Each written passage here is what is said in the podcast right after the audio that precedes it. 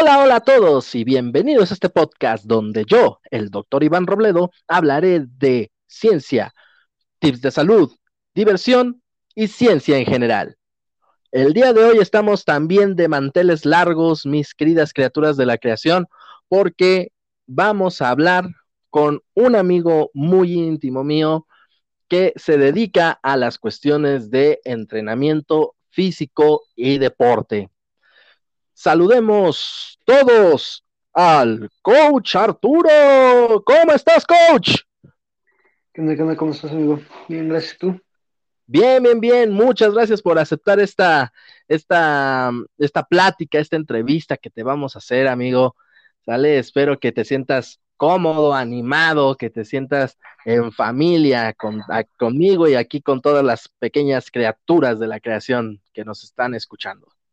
Gracias a ti por la invitación y pues claro que me siento cómodo. Perfecto. Perfecto, perfecto, coach. Muy bien. Bueno, pues empecemos esta pequeña plática. A ver, coach, platícanos un poco más de ti, platícanos quién eres, de dónde eres, qué, este, lo, lo, que haces, todo lo que, toda tu trayectoria. A ver, platícanos un poco de ti, coach. Ay, toda la trayectoria vas amigo, medio canija, pero a ver. Empezamos, pues, mi nombre es Arturo Margarejo, soy de la ciudad de Puebla, eh, soy preparador físico del sector amateur en un programa que se llama CISAFUT, que fue por parte de eh, CONADE y la Federación Mexicana de Fútbol. También soy entrenador de baloncesto, tengo ya varios diplomados por parte del PAEP y otras instituciones del deporte. Y básicamente toda mi, mi vida, tanto laboral como estudiantil, la he pasado ligada a la Benemérita Universidad Autónoma de Puebla, la UAP. Como estudiante fui jugador de Lobos UAP y después como, como entrenador fue ahí donde empecé con el equipo de la, de la Facultad de Derecho y Ciencias Sociales. Estuve ahí cerca de tres años, tres, cuatro años. Luego estuve en la Facultad de Psicología. Estuve entrenando unas chicas de, una prepa de la misma universidad. Regresé a la Facultad de Derecho y actualmente soy entrenador de la Facultad de Cultura Física. No, hombre, pues qué gran trayectoria, o sea, todo el conocimiento del, entrenamiento, del, coaching sobre deporte y todo, lo tenemos aquí, mis queridas criaturas de la creación. No, no, no, qué privilegio tener que hablar con una persona de este calibre, la verdad, un gran privilegio. A ver, platícanos un poco más, este coach. Este, obviamente, pues nos conocemos precisamente del, de la aplicación de TikTok donde también haces videos. Platícanos un poco más de tu canal, coach. Bueno, eh, la idea original del canal fue porque vi varios, varios videos donde recomendaban ejercicios que, para empezar, estaban mal indicados o mal llevados y sobre todo por esta situación de que la gente debe entender que el, ejercicio es como, un, como la medicina, debe de ser dosificado y debe ser específico para la persona que lo, que lo va a hacer. No puedes ponerle el mismo ejercicio a toda la gente porque no todos llevan las mismas condiciones. Y es, eso es algo que yo veo que se da mucho en redes sociales. De, si quieres tener el abdomen marcado, haz esta rutina durante 30 días. Y ves los ejercicios y dices, a ver, güey, con este tipo de ejercicios una persona con obesidad se va a fregar las cervicales porque está jalando el cuello, se puede fregar la lumbar porque lo está haciendo mal. Todo este tipo de cosas fueron lo que me, me impulsaron a, hacer mi canal y es lo que trato de, transmitir a través de, de él. Perfecto, o sea, tú, tú iniciaste incluso diferente a otros, a otros TikTokers, por, ej por ejemplo, ya habíamos entrevistado anteriormente a Nutripau, nos comentaba que en un momento de aburrición descargó TikTok y, y empezó. Igual yo ya había comentado anteriormente de que en un momento de aburrición igual descargué y poco a poco nos fuimos enterando de estas cosas, pero no, tú, tú directamente te diste cuenta de esta falla y directamente empezaste con este tipo de, de videos. Sí, te digo, o sea, eh, lo curioso fue que yo descargué TikTok para, para hacer publicidad a mi podcast. Después, ya cuando vi todo esto, fue cuando decidí hacerme mi cuenta personal, la de Coach Clown, donde eh, de la cuenta que me conoces, y, esa idea fue ya dedicarme en directo a, eso, a, pues desmentir estas cosas de, los ejercicios mal, mal llevados. Y pues en, uno de mis primeros videos lo menciono, o sea, eh, cuando yo decidí hacer mi primer video fue porque ya llevaba como tres meses viendo videos de la doctora Nacesi, de Nico, de, Pau. Eh, entonces ya, ya había visto que existía este tipo de contenido, ya lo seguía. Y dije, ah, pues por lo que veo no hay nadie enfocado hacia el deporte. Entonces, pues voy sobre eso. No, y qué, y qué bueno, y qué bueno que, que, que, alguien como tú y con tu trayectoria y con, y con todas las certificaciones que tienes haga este tipo de videos. La verdad, este, a mí me, de hecho, para los que no sepan, mis queridas criaturas de la creación, o sea, yo fui su seguidor de él. O sea, yo, yo, lo encontré precisamente en, en los videos de Para ti. Me gustó mucho su contenido y lo seguí y enos aquí ya después de un buen rato, ¿no, mi querido amigo? Sí, así es. Eh, pues de hecho, la verdad no, me acordaba ni quién empezó a seguir a quién, y, gracias por decirme eso, porque honestamente mi forma de ser, eh, pues es casi tal cual como la transmito en los videos. Soy una persona un tanto seria, un tanto tímida, digamos que carezco de esta afabilidad como la que, con la que cuentas tú en tus videos. Yo soy muy serio, trato de ser muy formal, porque, pues a final de cuentas, siento que es parte del reflejo de mi trabajo y así trato de serlo. Entonces, esto hace que, pues, esa falta de afabilidad y esa formalidad en una plataforma como los TikTok, pues no sea siempre muy bien recibida. Sí, se entiende, se entiende, pero aquí lo que tratamos de dar, de dar a conocer es la información, amigo. Así que no te preocupes, no te preocupes de que la información que nos estás presentando es buenísima, la verdad, es muy, muy buena. Entonces así inicia tu proyecto, así inicia tu canal, o sea, realmente tú, tú ahora sí que como que hiciste un análisis por completo de todo lo que, lo que le hacía falta a, este, a TikTok en cuestión de, de dar buena información de ejercicios y todo, y es donde dices, de aquí soy. Así es, efectivamente. Perfecto. Ahora, platícanos un poco más, este, mi querido coach. Hasta ahora, ¿cuál ha sido el mayor logro de tu canal? De mi canal. Eh, el que consideres tú el mayor logro que ha logrado tu canal. Híjole, eh, como te decía, la, la, formalidad de la seriedad que lo doy a mi canal no es, no es como para que eh, dentro de mis logros esté tener más de mil vistas, porque realmente mis videos no, llegan a ese número. Pero para mí el mayor logro que he tenido fue que una seguidora de, varios este, TikTokers que se dedican a esta parte de la educación y de la salud, eh, me mandó un mensaje por Instagram y me dijo, ¿sabes qué? Mi niña tiene estas condiciones. El, doctor me recomendó que tenía que hacer eh, actividad física pero pues no sé qué tipo de actividad física, ¿qué me recomiendas tú? Incluso, este, me acuerdo que fue cuando les mandé en el grupo en el que pertenecemos la información sobre esta chica, sobre esta niña, y lo comentamos un rato, y fue efectivamente como le dije, ¿sabes qué? Pues lo que más te conviene es hacer esto, esto y esto, bajo estas, estas circunstancias.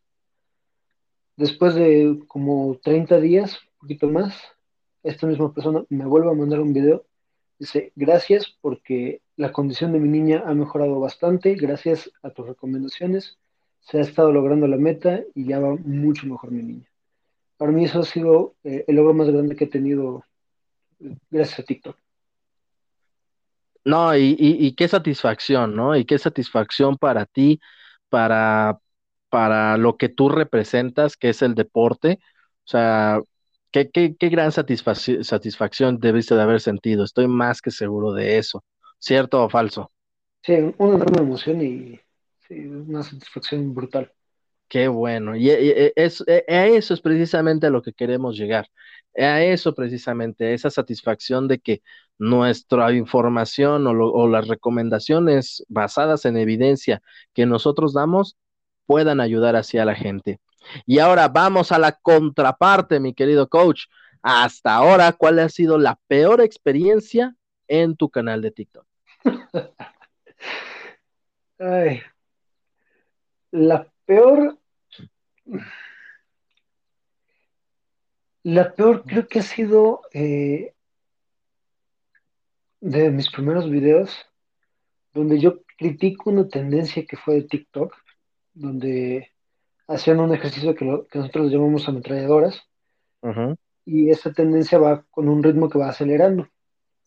O sea, ¿cómo? ¿Nos Pero puedes, nos puedes describir un poco ese, ese ejercicio? Porque a lo mejor algunos de los que están escuchando no, no van a entender muy bien eh, el, el ejercicio.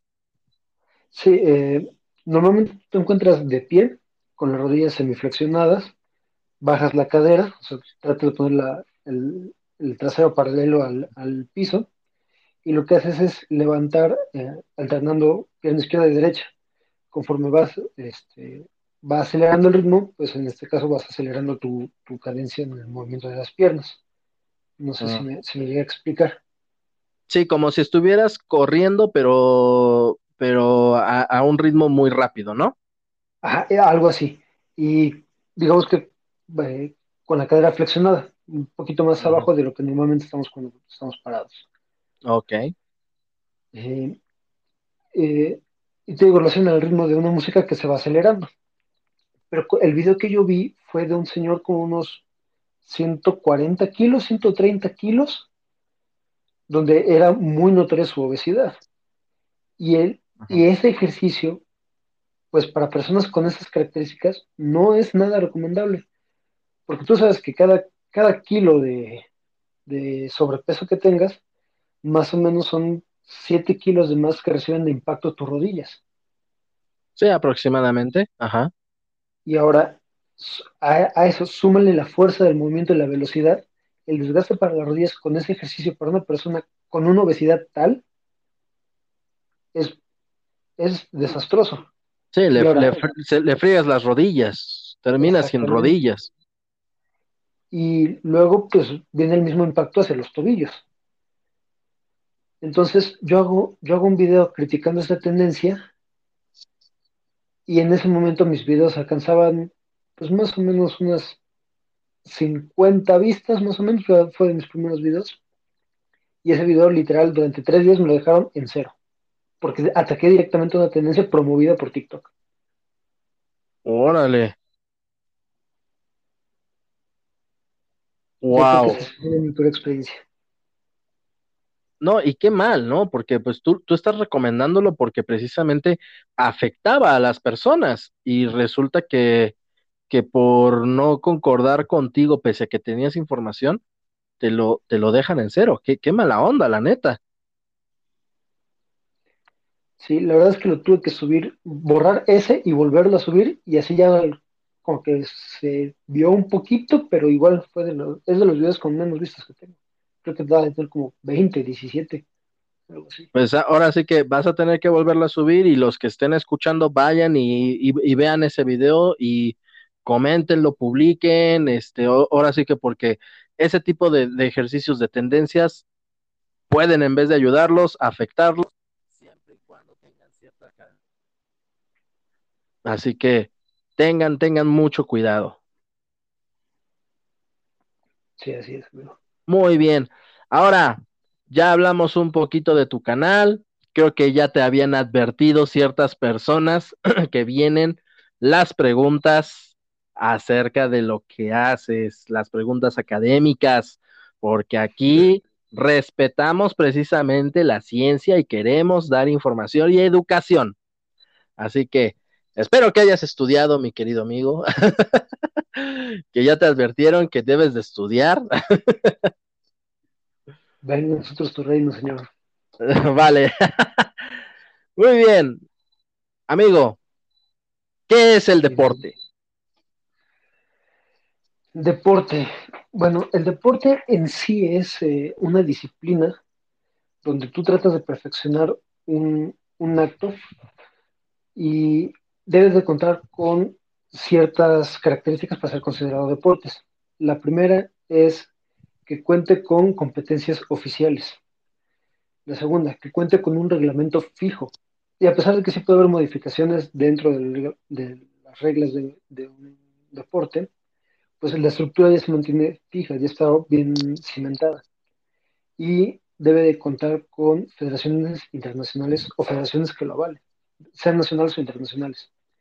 Estas tres características hacen que cualquier actividad física o juego pueda ser considerado deporte. Si no cuenta con una de esas, no es deporte, es simplemente una actividad física.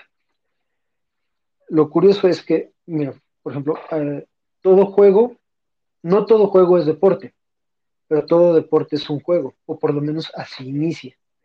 Ya después, pues con, la competencia, este, ya vienen otras características que se añaden. Ok, ok, muy bien. Ahora, entonces nos platicabas que eso es el deporte. o sea, eh, debe de estar reglamentado, como quien dice, ¿no? Sí, reglamento, competencias y una federación que lo rija. Ok. Entonces, en esa función, ¿qué es un entrenador?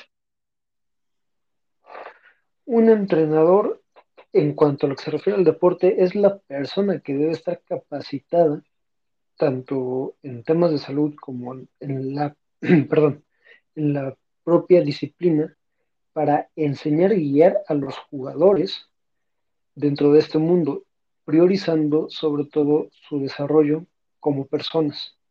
En cuanto al deporte competitivo, pues sí, la prioridad eh, cambia hacia los resultados, hacia ganar, pero siempre tomando en cuenta que el, deportista es una persona. Ok, ok. entonces, este, no es tal cual como, como nos lo pintan en, la, en, las, ¿cómo se llama? En la televisión, ¿no? O sea, es más como, como el que se encarga de, de salvaguardar la, la, la, cuestión física y de que se haga bien el entrenamiento. O sea, por ejemplo, un ejemplo, los directores técnicos de, fútbol no son tal cual entrenadores, o, me equivoco. Eh, es que, por ejemplo, el trabajo del, entrenador es distinto, o sea, tiene varias, varias ramas, por así decirlo. Tiene la parte física, tiene la parte técnica, táctica, y, tiene esta parte este, hasta cierto punto psicológica. Todo esto la mayoría de entrenadores lo manejan. Algunos nos dedicamos más hacia la parte de preparación, preparación física y técnica de los jugadores. Otros se dedican más a la táctica, eh, táctica psicológica. Pero, o sea, todo esto viene englobado. Un, director técnico no puede ser un, buen director técnico si no está consciente de todo lo demás. Y a pesar de que aquí en México, particularmente en el ejemplo que tú pones de fútbol, sí se presta a que existan directores técnicos que no sean entrenadores, eh, pero deben de estar conscientes de ellos y deben de delegar esa parte. Por eso es que en los equipos profesionales está tan dividido. Hay un equipo de, sí, un equipo de entrenadores que es para la redactación física en caso de lesiones, para la preparación física, otros que trabajan específicamente técnica con ciertos jugadores, con ciertas posiciones, en el caso de fútbol, eh, tú sabes bien que está aparte el entrenador de porteros que el de medios este, y, todo esto. Entonces, pues sí, sí es parte de lo que se lleva la, lo, táctico, pero también la, lo físico y lo técnico va, va incluido. Ok, nos platicabas entonces que tú eres entrenador de básquet. ¿Aplica lo mismo para el básquetbol profesional? el mismo ejemplo que acabamos de poner de fútbol y con el mismo tema, ¿aplica lo mismo para el básquetbol profesional? O, por el hecho de que pues no es como, como no es tan difundido, es diferente la estructura. No, la, estructura en equipos profesionales es exactamente la misma. Tienes tu, head coach, que normalmente es quien se dedica a lo táctico, y aparte de él tienes al asistente, que es el, el vínculo entre el jugador y el head coach, el entrenador principal, que se dedica ya a esta parte de lo, táctico, pero más cercano al jugador. Y abajo de él tienes a un grupo de entrenadores que se dedican a la preparación física, al movimiento en el poste, por ejemplo, específico ya por posiciones. Tienes a tus fisioterapeutas, tienes a tus entrenadores en caso de lesiones. es, es, un esquema muy similar, salvo que en, en este, en el básquetbol, sí contamos con una figura principal que es el head coach y abajo el, el assistant coach el primer asistente, que es el enlace con el jugador. Ok. Y entonces, ¿por qué, hablando de esto, por qué se le da más importancia al head coach? Si se supone que se tiene un, un, equipo completo, ¿por qué se habla más de este en noticias o en lo que conocemos del, del entrenador o del head coach, como tú, como tú le llamas? ¿Por qué no le dan la importancia así al, al, al, al asistente, a los preparadores? ¿Por qué no se les da esa, esa misma importancia? Como en todos lados pasa, o sea, necesitas alguien que sea la cabeza y la imagen. Y en este caso, pues esa responsabilidad recae en el head coach. Los ser, eh, es un esquema piramidal, básicamente. Entonces, oh, es el head coach. Si alguien de abajo falla, es trabajo del head coach corregirlo. Pero si esa falla llega a ser pública, por ejemplo, en un partido, digamos que mis preparadores físicos estén trabajando mal y durante un partido se me revienta un jugador por una, este, por una sobrecarga muscular, al final de cuentas, el regaño va del, dueño, del gerente general del equipo, va a ir hacia el head coach. La, primera cabeza que rueda es la de él. Entonces, así como va el grado de responsabilidad, pues también va el grado de, difusión, de, de imagen, por así decirlo. Ah, ok, ok. Entonces, la imagen es la punta, lo de hasta arriba, la, punta del iceberg. Y de ahí para abajo viene toda la estructura. Oh, ya, con razón. Y entonces en el deporte amateur ya no es igual. O sea, ya, ya todas esas funciones que, que se manejan este, o que se este, se, se relevan, se relevan, no se me olvidó la palabra, se me lengua la delegan? Eh, se delegan, exactamente, se delegan a los, eh, este, a, los demás, este, a las demás personas. En el deporte amateur, ahora sí cae sobre una sola persona, o también en el deporte amateur hay, este, se delegan este, ciertos trabajos. Híjole, esa pregunta es bastante complicada porque el ideal, o sea, lo que debería ser, nos dice que debería de tener un esquema exactamente igual al básquetbol profesional o al deporte profesional. La realidad es muy diferente. Ok, este, entonces, ¿cuál, cuál tú considerarías que, sería ahí la falla? ¿Cuestión de económica? Ah, sí, sí, eh, es que debemos contar que el deporte amateur eh, incluye desde las ligas de barrio hasta los, los, torneos estudiantiles. Por ejemplo, en el caso del básquetbol contamos con la Liga AVE, que es la Asociación de Básquetbol Estudiantil, que hace con que lo más cercano al, al básquetbol colegial que vemos en Estados Unidos, eh, lo más cercano que tenemos en México es la Liga AVE. Desde ahí para abajo todo, todo es básquetbol amateur o deporte amateur. Y eh, pues como todo tiene sus limitaciones. Por ejemplo, una secundaria pública, si acaso cuenta con dos, tres entrenadores, de, perdón, dos o tres eh, maestros de educación física, y ellos absorben el trabajo del entrenador. En las escuelas, en las escuelitas de iniciación, escuelas deportivas, pues igual el mismo entrenador que lleva a los niños de de 5 a 7 años, pues es el mismo que lleva el, equipo. Entonces tiene que cumplir desde el rol de entrenador, director técnico, preparador físico, fisio, fisioterapeuta, eh, kinesiólogo, psicólogo. de todo. Y es precisamente porque el deporte amateur pues sí carece de mucho, mucho recurso. O sea, casi, casi cumple, cumple el rol de todo, y hasta de chofer, de banquero, de tesorero, de niñera. Exactamente.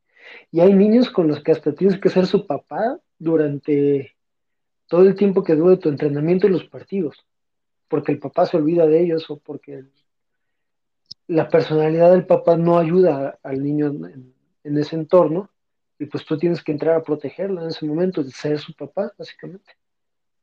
No, o sea, es, eh, es, todo un mundo entonces lo de lo del deporte, ¿verdad? Es todo un mundo el, el deporte, ya sea amateur o profesional. Ya eso Sí, ya no, nos ha quedado completamente claro con, con tu explicación, coach.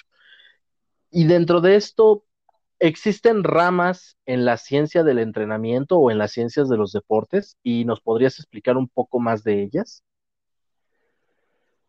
uh, bueno, eh, las ciencias del deporte son un conjunto de ciencias que eh, se involucran directamente en cómo funciona el cuerpo humano dentro del deporte.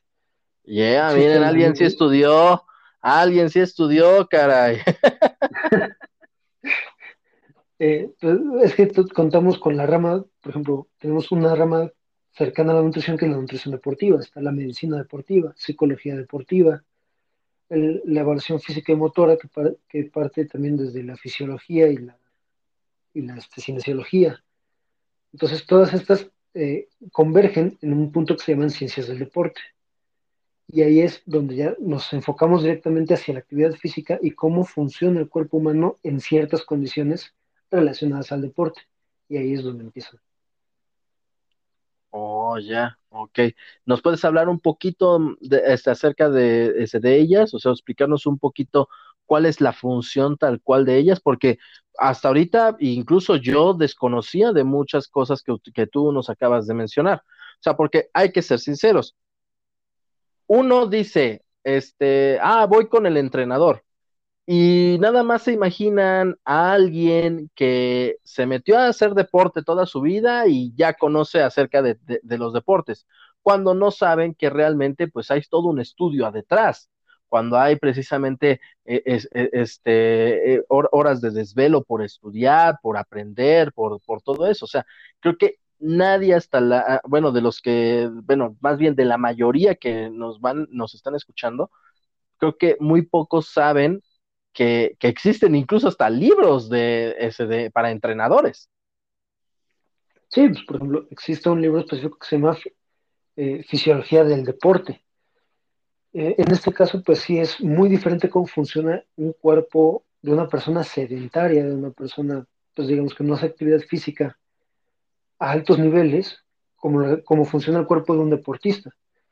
El consumo de oxígeno de un deportista en, en pleno rendimiento es muchísimo mayor del que va a poder alcanzar cualquier persona sedentaria por mucho que se esfuerce. Eh, igual el consumo de calorías que, que, requiere su cuerpo es mayor.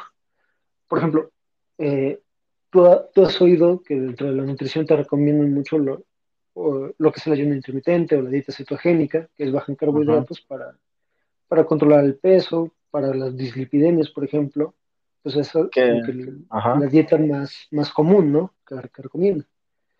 Y eso a un deportista lo matas, porque no tiene las reservas energéticas, no tiene el glucógeno suficiente para poder trabajar. Eso hace que su músculo se desgaste mucho más. Pon, pon a un eh, jugador de básquet a, entrenar durante tres horas sin que haya consumido ningún tipo de azúcar, sin ningún tipo de carbohidrato antes del entrenamiento, y a las tres horas que vaya a orinar va, va a tener proteinuria. Va a, hacer que su músculo se, se, degrade porque de ahí va a obtener la energía que necesita. Por eso es que los, por ejemplo, los deportistas de fondo, maratonistas, marchistas, eh, de estos que practican los 10.000 metros planos, son tan delgados porque la, la, misma exigencia de su deporte hace que parte del músculo sea consumido durante la práctica de su deporte. Por eso es que no pueden okay. desarrollar tanto el músculo. Ok, entonces, como, como decimos, hay toda una ciencia detrás. ¿Nos puedes explicar a lo mejor rápidamente de cada una de esas ramas de, de esas, de, de lo que es las ciencias de los deportes? Ahora sí que las más que puedas o las que a ti más te agraden, que nos puedas explicar un poquito más de ellas de entrada la, que se me viene más rápidamente porque es con la que he estado trabajando un poquito más es este, nutrición deportiva. Y, por ejemplo, ahí lo que pretendemos es que se mejore el rendimiento deportivo eh, buscando pues, consumir ciertas cosas, eh, por ejemplo la cafeína, cómo, cómo afecta al rendimiento deportivo, eh, las ventanas estas que tenemos de consumo, por ejemplo, se, considera que para favorecer la regeneración muscular puedes consumir 30 gramos de proteína de una a tres horas después de haber terminado tu, tu actividad física, porque esto podría favorecer a la regeneración muscular. entonces, Aquí lo que se busca es tratar de favorecer el rendimiento deportivo y la recuperación eh, después de un ejercicio a través de lo que consumes. La otra parte sería la psicología deportiva y ahí lo que se pretende es que el jugador siempre esté en un estado óptimo mental donde una derrota no te afecte, donde perdiste una final, ni modo. Vuelves a echar tu ciclo olímpico, por ejemplo, de cuatro años, porque a la mera hora te tropezaste a la salida en una carrera y perdiste casi cuatro años de tu vida porque, por un error. ¿Cómo afrontas eso? ¿Qué, impacto tienes en la, en la, mente del deportista y cómo lo va a afrontar? A partir de ahí, ¿cómo trabajas? Si se lesionó un deportista, ¿cómo haces para que vuelva a tener la confianza de hacer el movimiento que lo lesionó? Porque es parte del gesto técnico que requiere. Lo mismo, la fisiología, pues pretende eh, que el deportista, dentro de los rangos que se consideran normales del deporte, funcione bien, trabaje bien, sin que esto le afecte otras, otras, este, otras funciones de su, de su, organismo. Y algo, algo que muy pocos eh, toman en cuenta es que hasta cierto punto tenemos parte del trabajo pedagógico, porque tú necesitas saberte explicar, saber describir un ejercicio y saber enseñar para que tu deportista pueda aprender cómo, cómo ejecutar cierto movimiento, cuál es la técnica adecuada. Entonces, hasta pedagogía tenemos que ver a veces. Ah, ok. Eh, ahí es donde eh, se fallan este, muchos, ¿no? Hasta donde yo tengo entendido, porque no, ahora sí que no sé si has visto los, ¿cómo se llama? Los memes o los, o los chistes que hacen, el clásico de que, ah, es este, el, el maestro de educación física y está aquí con su Coca-Cola, con sus con sus chetos y aquí con todas las cosas y ah, pónganse a correr 20 minutos y hagan esto y todo eso. Ahí es donde también falla mucho, ¿no? O, o, qué explicación puedes dar a ese tipo de, de, de burlas que se hacen normalmente a, a, a, tu, a tu rama, a tu rango. de entrada, muchos entrenadores de gimnasio son parte de, ese problema. Y son parte de ese problema porque, como tú dices, lo que buscan en varias ocasiones los gimnasios es al güey este mamadillo que se ve bien y lo ponen a, enseñar a los demás, cuando no tienen ni las nociones básicas de cómo, de cómo se hace un ejercicio de la, de la cinesiología que, que requiere movimiento de, para, hacerlo, ni este ni tampoco tienen el conocimiento para enseñarlo. Porque una cosa es que tú como deportista hayas aprendido a hacerlo bien, pero ahora viene la parte de cómo le explicas y le enseñas al otro a hacerlo bien. Y lo que tú dices de los maestros de educación física. Hay un periodo negro en la historia de la educación en todo México donde se cree que el maestro en general no hace nada, porque tiene, tiene un calendario de poco más de 200 días, tiene vacaciones de tres meses en verano junto con los alumnos. Eh, cada periodo vacacional, pues al que más favorece en teoría es al maestro, y ahí surge una cultura de, no, pues es que el maestro no trabaja. Y si a eso le sumas que había maestros de educación física bastante eh, despreocupados por lo que pudieran eh, representar ellos a la vista de los alumnos y de los padres de familia, pues empieza a generar esta imagen del maestro de educación física gordo que se la pasa con la coca sentado y poniendo a correr a todos. Yo creo que es más que nada una mala percepción que fomentaron los padres de familia sobre el maestro que terminó arrastrándonos a todos, maestros tanto de aula como de educación física. O sea, eh, eh, este, digamos que fue más que nada la percepción de la gente que en lo que, que lo que realidad es, ¿no? Sí, que como en todo, tú lo has dicho en tu, en tu mismo canal, hay buenos y malos profesionistas. Lo mismo pasa acá, hay buenos y malos profesionistas. Perfecto. A ver, háblanos entonces ahora, ya hablamos un poco acerca de lo, de lo que es el deporte, qué hace un entrenador, las ramas y todo eso. Ahora nos comentabas que hay una diferencia entre lo que es deporte y actividad física. Entonces, háblanos un poco, ¿qué es la actividad física entonces? Actividad física, en su definición más burda, más simple, es cualquier movimiento que, conlleve un gasto calórico a tu cuerpo. Así sea mover un dedo, te genera un gasto calórico y eso puede ser considerado actividad física. Ya escucharon, chicos, ya escucharon, chicos, a mover todos sus dedos. Ya estamos haciendo ejercicio, todo programado por el. No, no es cierto, no, como que no, no, no, aquí no. Eh, precisamente a eso quería llegar. Hay otra definición donde ya viene la actividad física programada, que esa sí ya es eh, parte de, un esquema de entrenamiento donde lo que tú buscas es, pues más que nada, mejorar tu calidad de vida a través del ejercicio. Y esta mejora de calidad de vida viene, pues, control de peso, eh, por ejemplo, control de, de ciertas este, hormonas como la insulina, pues todo esto va favoreciendo y puedes partir eh, desde el desde el ejercicio, desde la actividad física, hacia, hacia este estado de bienestar. La característica de la actividad física es, es así, siempre va a buscar la salud, la calidad de vida. El deporte no. El deporte lo que va a buscar es romper esas barreras de salud hasta un grado que llegue a ser anormal con tal de mejorar el rendimiento y sea competitivo. Entonces, el deporte por definición jamás va a ser salud. Lo que es saludable es la actividad física programada. Ok, e, e, es precisamente lo mismo que, comentas en tu canal, quiero suponer. Sí, sí, es uno de los temas que más comento. Perfecto. y, y, lo que sí me purga es que quieran poner a los niños para practicar deporte. Ah, esa era la otra pregunta. Entonces, ¿a qué edad es recomendable que un niño practique un deporte, el que sea?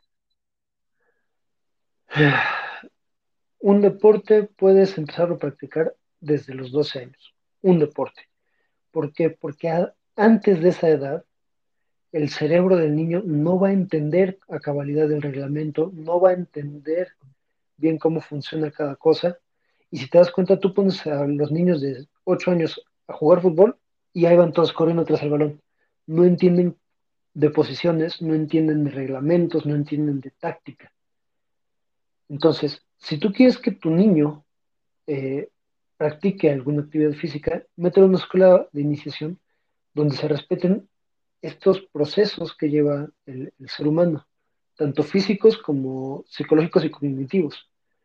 Puedes meterlo en una escuela de iniciación desde los cuatro años, donde vas a trabajar coordinación, donde vas a trabajar flexibilidad, donde vas a ver bases de todos, de todos los deportes, pero sin meterles esta idea de competencia ni meterles un reglamento a fuerza. Ya a cierta edad, como a los 12 años que empiezas a entender, asimilar toda esta información, ya puedes ir perfeccionando técnicas deportivas, tácticas y reglamentos. Pero antes de esa edad no, no es conveniente, porque entonces generas en el niño estrés, ansiedad y lo haces propenso a lesiones.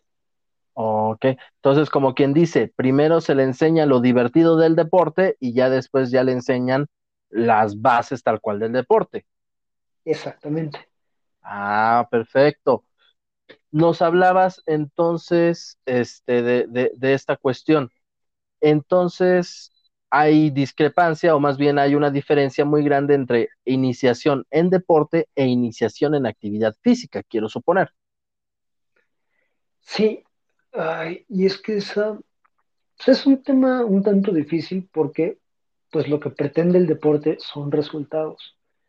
Y de esa forma, pues si tú trabajas desde muy pequeño a un niño, pues lo haces muy eficiente para, para esa actividad en específico.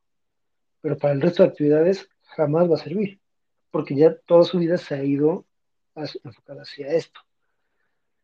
El, la iniciación deportiva, o más bien la iniciación, eh, debería ser la actividad física. Eso debería ser. Lo que se pretende en las escuelas es eso, la educación física. Que conozcan su cuerpo, que conozcan de higiene, que conozcan los, los movimientos. Esa es la educación física. Y Ah, eso es lo que pretende hacer la iniciación en actividad física. Y, entonces ahí, este, ahí sí para la iniciación en la actividad, actividad física tal cual como, como venimos definiéndolo, ahí sí no importa la edad, o sí también hay una especie de, de, de rango, de una edad específica para iniciar. Mira, eh, lo que es actividad física lo puedes practicar desde los cuatro años, que es donde empieza el, niño a tener esta, pues es- donde puedes ser un poco más independiente en sus movimientos, en sus, en su conducta, independiente del padre, hasta el- los 150 años si tu cuerpo te lo permite. Ujú. Ok, entonces, eh, eh, Pero ese, perdón, ajá, perdón ajá, sigue, interrumpa. sigue. Este, siempre respetando los procesos del cuerpo.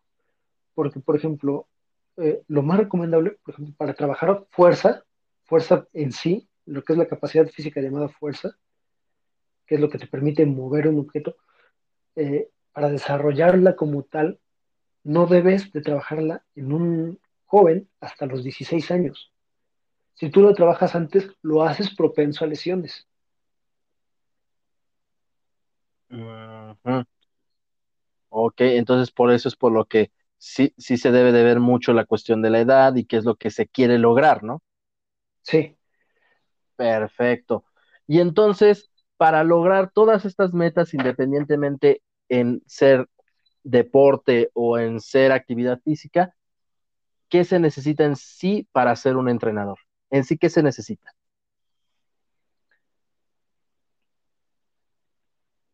para ser entrenador necesitas, uno, un chingo de paciencia, dos, tener muchas ganas de aprender y nunca dejar de aprender, estar dispuesto a desvelarte y estudiar por horas, y tres, tener una vocación de enseñanza. Más que la vocación de competencia, más que el querer ganar, tú como entrenador debes estar dispuesto a enseñar. Porque pasa lo mismo con el entrenador que con el jugador. De cada 100 entrenadores que existen, solo uno puede llegar a ligas profesionales. El resto se va a quedar en formativas.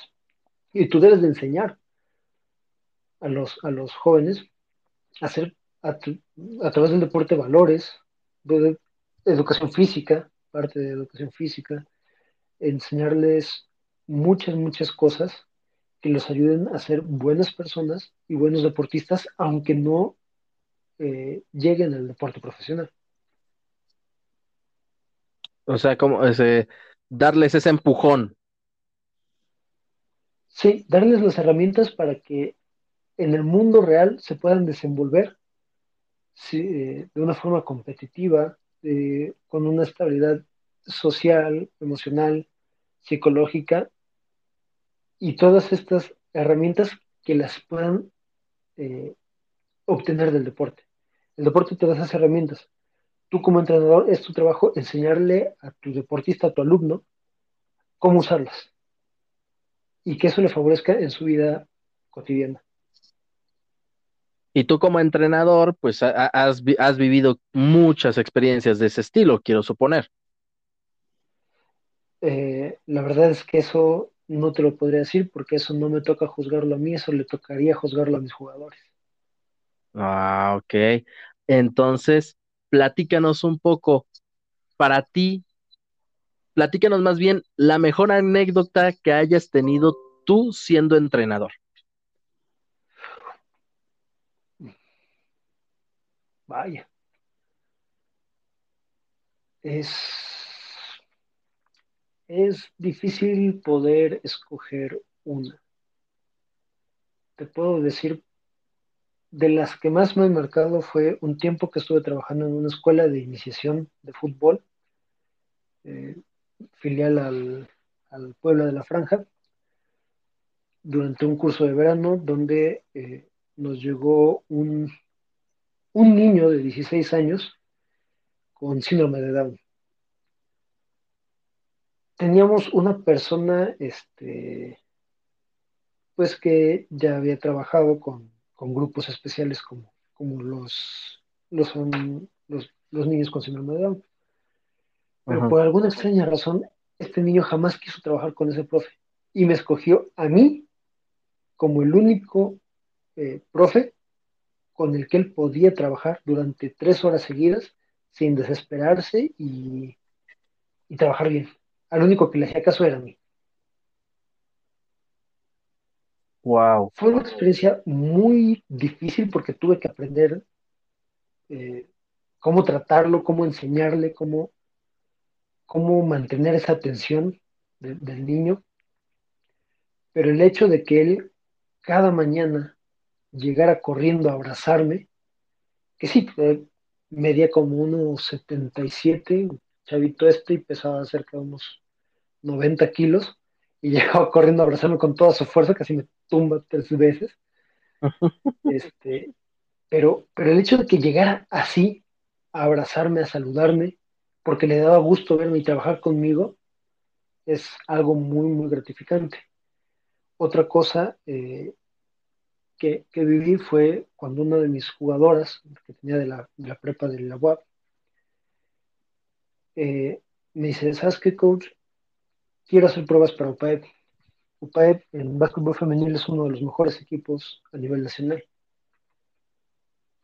Me dice, pero pues me puedes entrenar, aparte de lo que entrenábamos, ¿me puedes entrenar para hacer las pruebas? Sí, las entrené y todo. Te voy a ser honesto. Tú, tú sabes qué conciencia tienen los jugadores y sabes qué alcance pueden tener o no. Pero tampoco es tu trabajo deshacerle las ilusiones, y menos si están dispuestos a trabajar por ellos. Entonces, pues yo sabía que iba a ser muy, muy difícil que pasaran las pruebas. Y efectivamente no las pasó. Pero el hecho de que a mí me dijera, ¿me puedes ayudar a entrenar? Y todavía el día de las pruebas, coach, ¿me acompañas a hacer las pruebas? Yo fui, por eso digo, a veces tú tienes que ser el papá. Porque era una niña de 15 años que su papá eh, pues no la apoyaba porque sabía que no iba a poder lograrlo. Su mamá, pues, por X o Y motivo, no la pudo acompañar. Y el que la fue a dejar, el que estuvo ahí en la cancha viendo cómo hacían las pruebas, todo eso, fui yo. Y el que me lo hubiera pedido, para mí también es, fue algo muy, muy grato. Wow, qué, qué, qué, qué, qué bonita experiencia. O sea, el, porque incluso he llegado a escuchar experiencias en las cuales los entrenadores muchas veces consideran a sus, a sus deportistas o a sus entrenados como hijos, ¿no? ¿A ti te ha pasado algo similar? Yo de por sí soy muy protector con la, con la gente que, llega hasta a mi cargo. Y con mis jugadores muchísimo más. Muchísimo, muchísimo más. Incluso una vez se me salió lo gorila porque se me salió lo bestia. Eh, fuimos a un parque acá de la ciudad de Puebla, los que son de acá, donde conocer el parque ecológico, y ahí normalmente se hacían las retas, fue en un periodo vacacional. Y yo, pues mis vacaciones las paso siempre echando retas de básquet, ahí, o pasaba bastante desde la pandemia. Maldita pandemia. Y ese día se me ocurrió decirle a, a mis jugadores, ¿saben qué? Pues voy a estar en tal lugar, por si quieren ir a jugar, vamos. Y sí, fueron, fue casi todo mi equipo. Y en las retas, pues eh, me las puse a jugar con un grupo de, adultos mayores con los que yo me llevaba. Pero entre ellos había uno que yo no conocía. Eh, empezamos a jugar y todo. Y este eh, viejito en particular jugaba muy sucio. Y no le importaba pegar o empujarle, aunque fueran niñas de 14, 15, 16 años. O sea, imagínate un señor de unos 60, 65 años que va a chocar y a empujar a unas niñas de 14 años. No manchen. O a meterles codazos. Entonces, pues yo en, ese momento sí, este, primero le dije, bájale porque no es, ah, que no sé qué. Y en una de esas, quién sabe cómo hace que le avienta un codazo a, un- a la cara de una de mis niñas. Y yo sí me, me prendí. Que agarro y lo aviento contra el poste de la canasta. Órale, güey. Y, nos cuadramos los dos. Y se me puso bien, nada, que te voy, a, te voy a partir la cara. Pues órale, vente. Pero mis niñas no las vuelves a tocar. Ya se metieron los otros señores que estaban ahí y lo terminaron corriendo porque sí vieron que fue una porquería lo que le hizo a, a la niña. Pero pues eso te da más o menos una idea de qué tan protector soy con mis jugadores. Ah, perfecto. No, que, que, eh, ¿por qué no hay entrenadores más como tú, cara? No, no, no, hombre. Ahora, estábamos hablando precisamente de tu mejor experiencia siendo entrenador. ¿Tienes alguna experiencia que haya, que catalogues tú como la peor experiencia o la peor anécdota siendo entrenador? Eh, no, fíjate que afortunadamente malas experiencias como tal no he tenido. Eh, he tenido derrotas, eh, he sufrido por cuestiones administrativas, pero que, que son realmente fuera de la cancha, eh, que sí influyen a veces, pero todas las he podido solucionar y no, no caído a un punto en el que diga, ¿sabes qué? Esto, es- esto casi hace que salga de- o que deje de ser entrenador. Afortunadamente no Ah, he llegado a ese punto y espero nunca llegar. Esperemos, esperemos nunca llegar. Bueno, entonces vamos a cambiarlo un poquito. Tú me hablabas de que has tenido derrotas.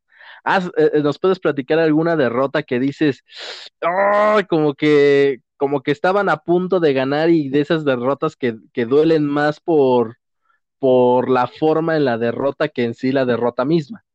¿Tienes alguna, alguna anécdota así?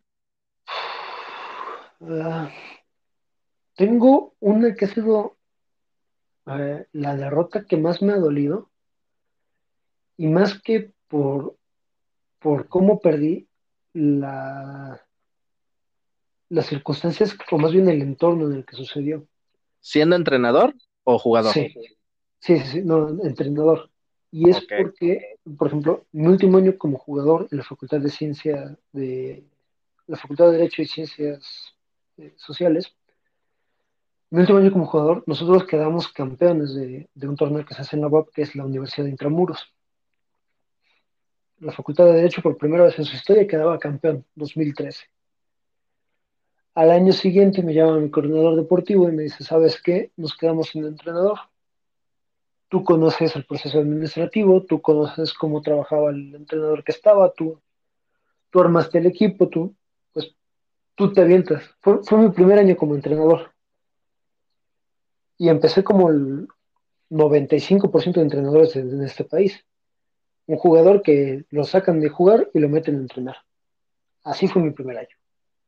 Wow. Dije, órale, va, acepto. Y para empezar, pues la dificultad de que los que antes eran tus compañeros de equipo, ahora son tus jugadores. Entonces, pues sí, ahí como que se prestaba con qué faltas de respeto, cosas así. Chamaco de 21 años, pues falta de experiencia, que jamás había entrenado en equipo, pues me faltaba autoridad, me faltaba muchas cosas. Acabamos de campeones. Y la siguiente universidad quedamos en cuarto lugar. Pero la derrota que más me dolió fue precisamente en las semifinales, donde, donde nos sacan, porque veníamos de ser campeones, campeones que le ganaron a toda la universidad, incluida la Facultad de Cultura Física. Y ese año nos gana uno de nuestros más grandes rivales, que era la Facultad de Administración. Y no nos ganó por 5 o 10 puntos, nos pega por 34 puntos. Nos pasaron por encima. Y a mí me dolió porque venías de ser campeón, venías de tener un equipo conformado para, para repetir ese año. Y por mi inexperiencia, por los egos que permití que se formaran en el equipo, por toda esta situación, nos saca un equipo honestamente inferior a nosotros y nos saca de una fea forma. No, qué, qué fea derrota, pero bueno, supongo que te, te ayudó a, a, a, decir, ah, pues eh, tuve equivocaciones en esto y en la siguiente nos reponemos. Sí, de ahí, a partir de ese momento, lo que pasó fue que hicimos un cambio generacional. La verdad es que esa fue la última universidad del 80% del equipo, entonces tuvimos que cambiar casi todos los jugadores por jugadores de primer año, armamos un proyecto totalmente nuevo. Afortunadamente, pues ya la mayoría de jugadores ya no habían sido mis compañeros, entonces ya había más respeto, yo ya tenía más experiencia, yo ya había estudiado un poco más, ya me había empezado a formar como entrenador, no nada más fue aventarme a, lo ciego como lo había hecho antes, y pues las cosas van mejorando, vas aprendiendo de. De hecho, de hecho.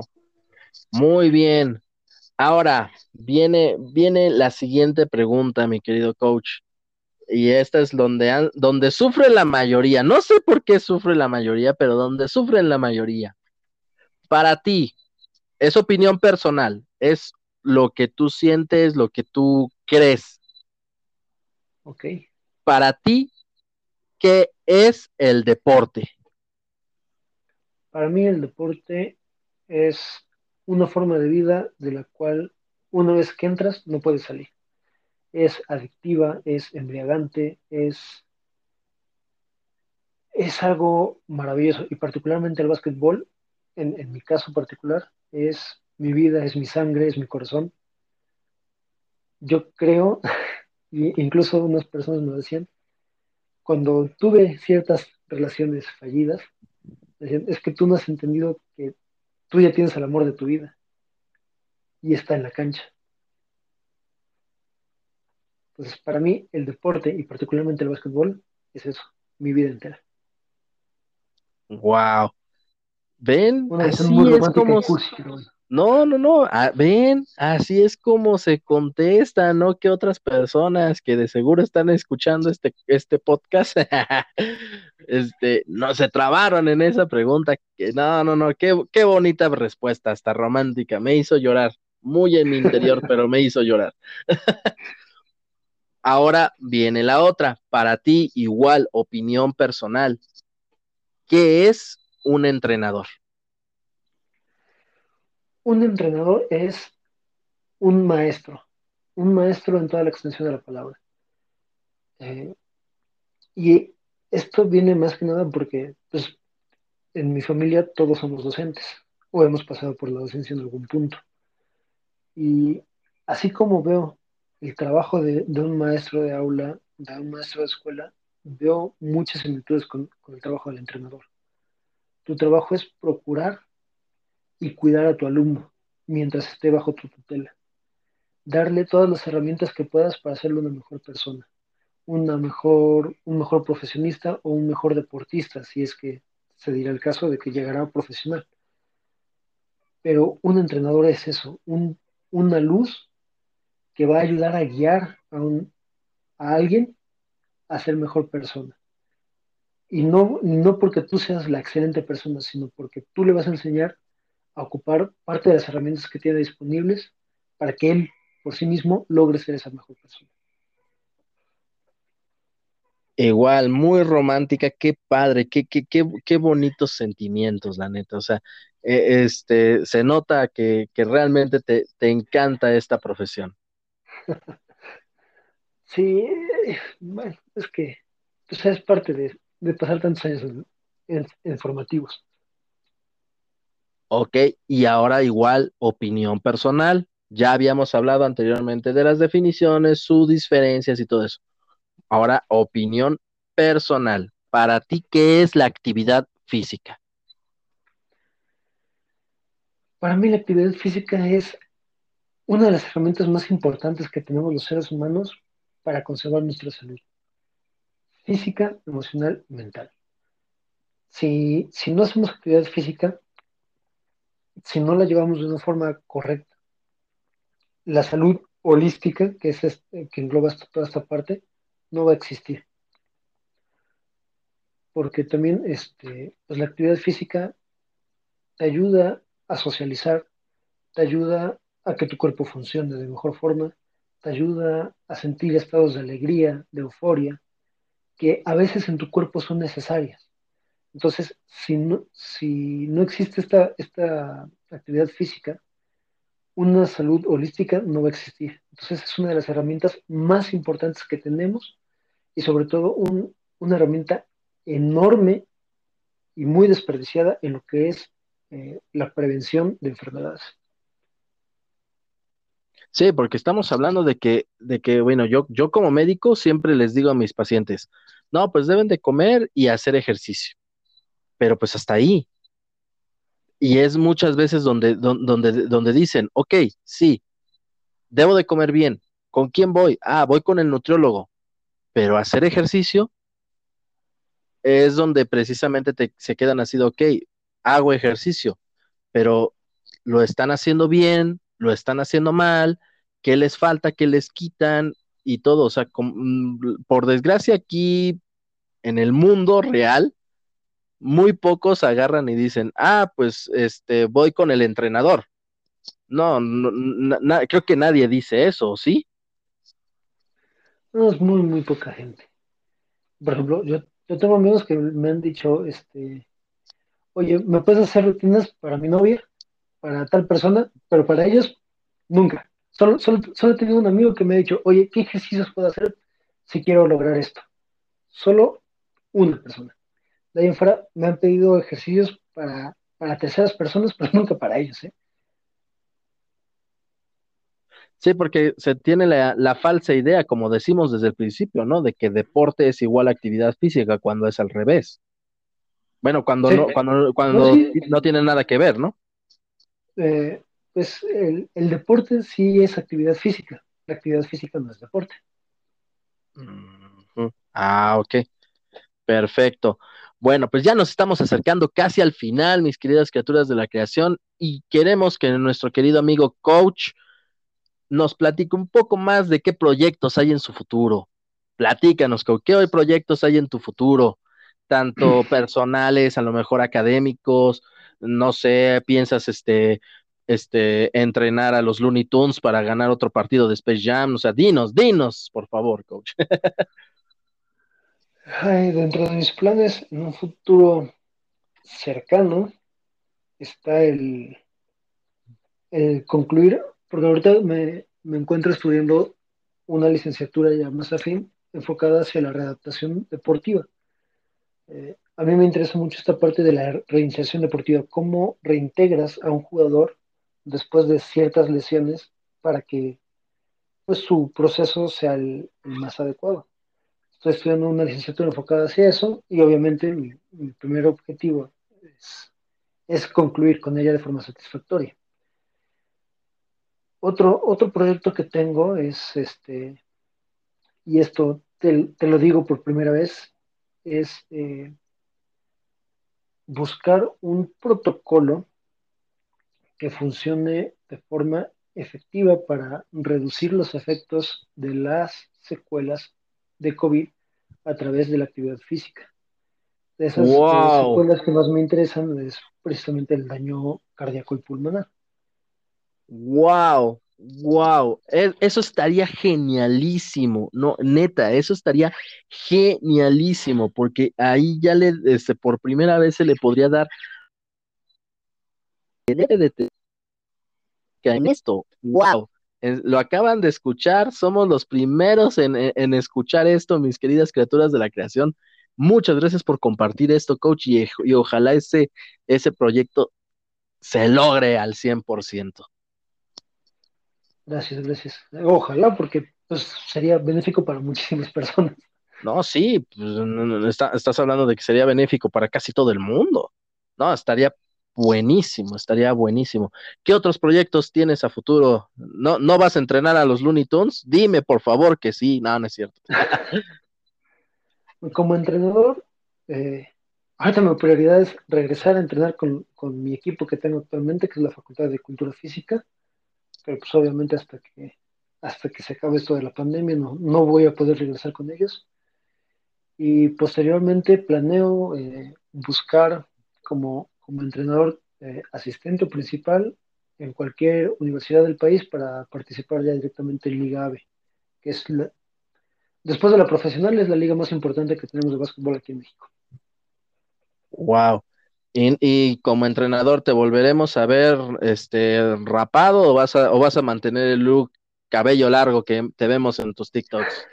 Este, no, lo más probable es que me vuelva a rapar. Eh, siento que esa... Eh, me pasa lo mismo que con mis videos, trato de darles mucha formalidad y el cabello largo siento que no va con una imagen completamente formal y pulcra que debería de llevar un entrenador como guía de sus alumnos. Sí, porque esto es un poco más este ya extraoficial, mis queridas criaturas de la creación, ya que nos había platicado mi querido amigo coach de que él ese, con a cada partido oficial o, incluso también amateur creo que nos había comentado, él va de traje, como el hombre elegante que debe de ser. Y eso repercute en cuestión psicológica, nos estabas comentando, ¿nos puedes platicar un poquito más de eso, del por qué el usar el traje en una, en una competencia? Sí, mira, yo desde que estaba en la prepa aprendí que para los exámenes más importantes que hacíamos en ese momento, que eran los, los semestrales y los finales, debías ir con tu uniforme lo más pulcro posible. Camisa bien arreglada, planchadita, camisa, corbata, tu uniforme bien arreglado, porque era importante que tú te presentaras a tus pruebas bien vestido, con formalidad y de forma correcta. Cuando estuve como jugador, un entrenador nos decía, ustedes vístanse para el trabajo que quieran tener. Y como yo me empecé a dedicar a eso de entrenador, dije, ok, empecé a ver partidos de NBA y hay un código de, vestimenta que, donde les dice que deben de estar tanto entrenadores como eh, jugadores inactivos vestidos como si fueran una reunión de negocios. Por lo tanto, la mayoría llevan camisa, saco y corbata o traje completo. Cuando tú llegas a un, a un equipo, cuando tú llegas a un partido vestido de esta forma, lo que tú estás haciendo es darle a ese partido la importancia que tiene. Para un entrenador, su, su, prueba máxima es el partido que tiene cada fin de semana, porque ahí va reflejado todo el trabajo que llevas. Entonces, es tu examen. Si tú llegas vestido informal a tu examen, pues te vas a ver mal. Si tú llegas pulcro, bien aseado, formal a tu examen, desde ahí das la seguridad de que tú estás preparado para ese examen y haces que tus alumnos entiendan la importancia que tienen las pruebas, la formalidad. Siempre deben de estar preparados y siempre deben de hacer lo mejor que puedan en sus pruebas. ¿Y cuál es tu prueba? Tu vida diaria.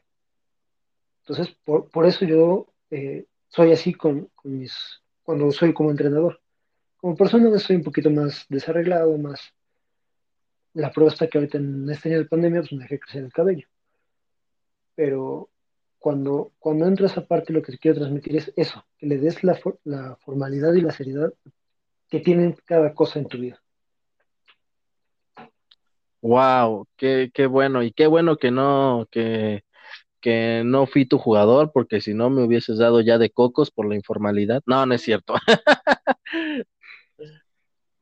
bueno, pues con esta pregunta terminamos, mis queridas criaturas de la creación. Muchas gracias, coach. Muchas, muchas gracias por haber aceptado esta, esta invitación. O sea, fue una hora, ocho minutos que estuvimos platicando, que estuvimos conociéndote un poco más. Sale, muchas, muchas gracias por, por esta invitación por, por, esta, por, por, aceptar esta invitación. Muchas gracias por la invitación y por la, las preguntas estuvieron eh, planteadas de una forma que sí me hiciste dudar más de una vez. Eso, ah, e, es que esa era la idea, esa es la idea. Lo que no entienden es que esas entrevistas son para que conozcamos un poquito más de nosotros, demos la información como debe de ser y pues nos divertamos en el momento. Bueno, en ahora sí que, coach, ya para, para despedirnos, este, ¿en qué? Dinos tus redes sociales, dónde te podremos encontrar, dónde podemos encontrar más información acerca de, lo, de lo, que tú nos presentas. Eh, redes sociales, dos. Este, TikTok, como arroba coach clown con K. Y es Instagram como Xiucoatl-Jicotencatl. Perfecto, ahí están sus redes sociales. Bueno, pues yo también voy a dar mis redes sociales para que también puedan ver este, las pláticas, los dúos que hemos hecho el coach y yo acerca de deportes, de actividad física, eh, acerca de el bienestar, salud y todo eso. A mí me encuentran en, en TikTok como IRRC0 y en Instagram como IRRC. Así que muchas gracias por este haber participado, mi querido amigo coach, el coach Arturo. Nos despedimos, muchas gracias. Yo siempre para despedirme, mi querido amigo, me despido con la frase con la que es mi podcast, es Trust me, I'm the doctor. Pero pues esta vez como estamos ante un coach, me gustaría que participes de la despedida, mi querido amigo, en el cual nos puedas decir la frase Trust me, I'm the coach. ¿Qué te, la, te late? Va. Va, va, va, va. Bueno, pues nos haces los honores, mi querido, mi querido amigo. Despídete de nuestras queridas criaturas de la creación y al final de, tu despedida, decir la frase.